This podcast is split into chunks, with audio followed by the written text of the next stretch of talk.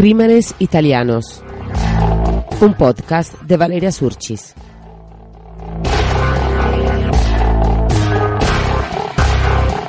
Contenido exclusivo para fans.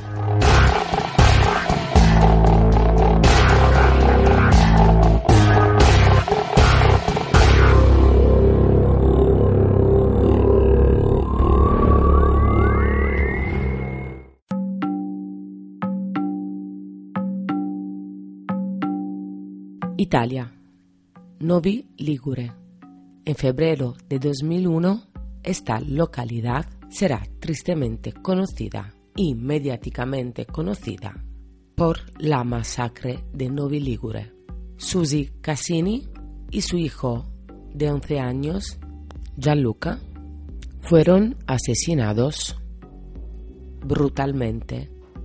La hija, Erika, de 17 años, se salvó de esta masacre. Un asesinato a sangre fría, 40 puñaladas la madre, Susie, y, y 57 puñaladas el pequeño Gianluca. Pequeño que además de recibir las puñaladas, intentaron ahogar en la bañera. La única sobreviviente a este crimen, Erika acusa de doble asesinato a unos supuestos inmigrantes albaneses, pero solo era un burdo montaje, que fue descubierto en un plazo de pocos días. Sobre todo, la dificultad de este caso se centra en la ausencia de móvil, que al principio parece un intento de de robo y se descubre ser un plan diabólico urdido por la mente de Erika, de solo 17 años de edad, con la complicidad de su novio, conocido como Omar.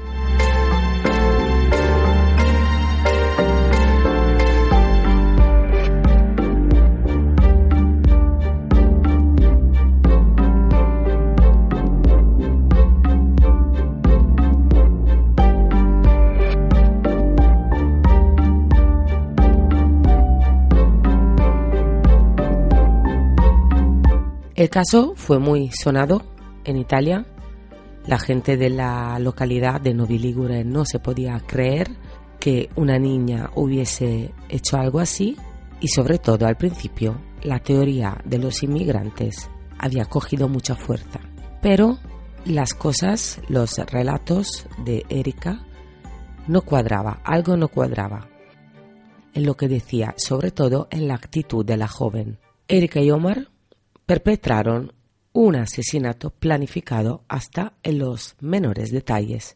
Utilizaron guantes de goma y sendos cuchillos de cocina. El padre, Francesco Denardo, es un hombre roto, desesperado, con un dolor que no puede compartir con nadie, porque justo su hija, su primera hija, ha sido la culpable de matar a su mujer y a su hijo pequeño.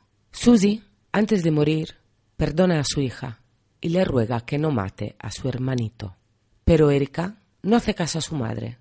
Primero intenta matar a Gianluca con un veneno para ratas. Luego intentan ahogarlo en la bañera y al final acaban con su vida con 57 puñaladas. Los dos chicos también querían matar a Francesco, el padre de Erika. Pero Omar, herido en una mano, se siente cansado y se va, dejando a Erika sola para que acabe su plan. Pero Erika no se ve con fuerzas para matar a su padre sola y sale de su casa pidiendo socorro, diciendo que ha sido víctima de una masacre.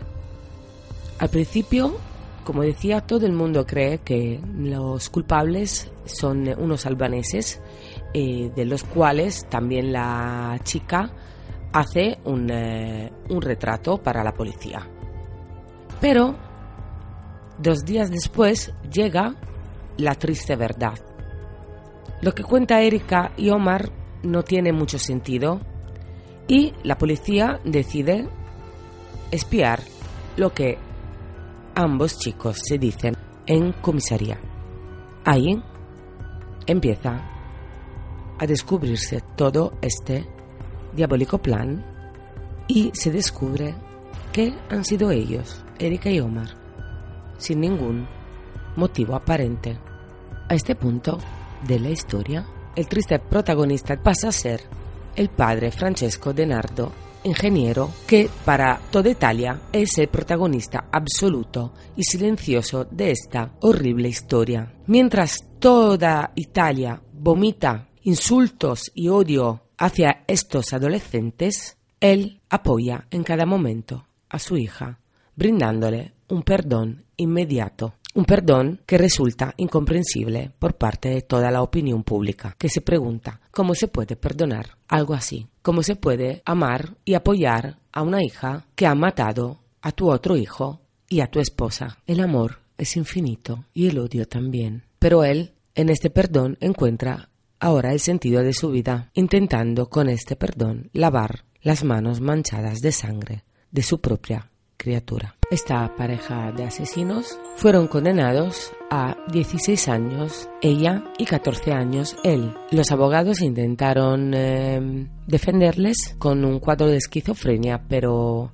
no fue aceptado. Omar sale de prisión en 2010 y Erika en 2011, recién licenciada en filosofía. Erika se declara inocente y descarga toda la culpa sobre su novio Omar. Omar no se declara inocente, pero dice que fue totalmente manipulado por su novia de aquel momento, Erika, y que no tuvo la fuerza necesaria para pararla. Él dice que le manipulaba diciéndole que tenía que matar a toda su familia para demostrarle su amor y demostrar ser un verdadero hombre. El único motivo de este trágico asesinato sería el hecho que la madre Susie Cassini en su educación era bastante estricta y dura, sobre todo no aprobaba el noviazgo de su hija con este chico, Omar. Erika ahora es una mujer libre que, entrevistada por mm, diferentes periódicos, lamenta su vida de ahora porque dice que no consigue encontrar un trabajo puesto que la gente la reconoce y saben que fue la culpable de la matanza de su propio hermanito y de su propia madre.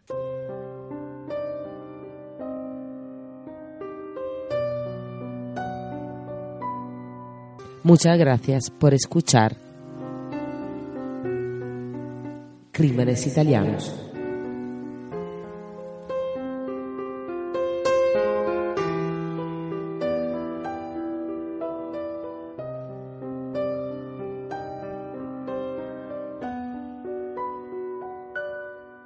Crímenes Italianos, un podcast de Valeria Surchis.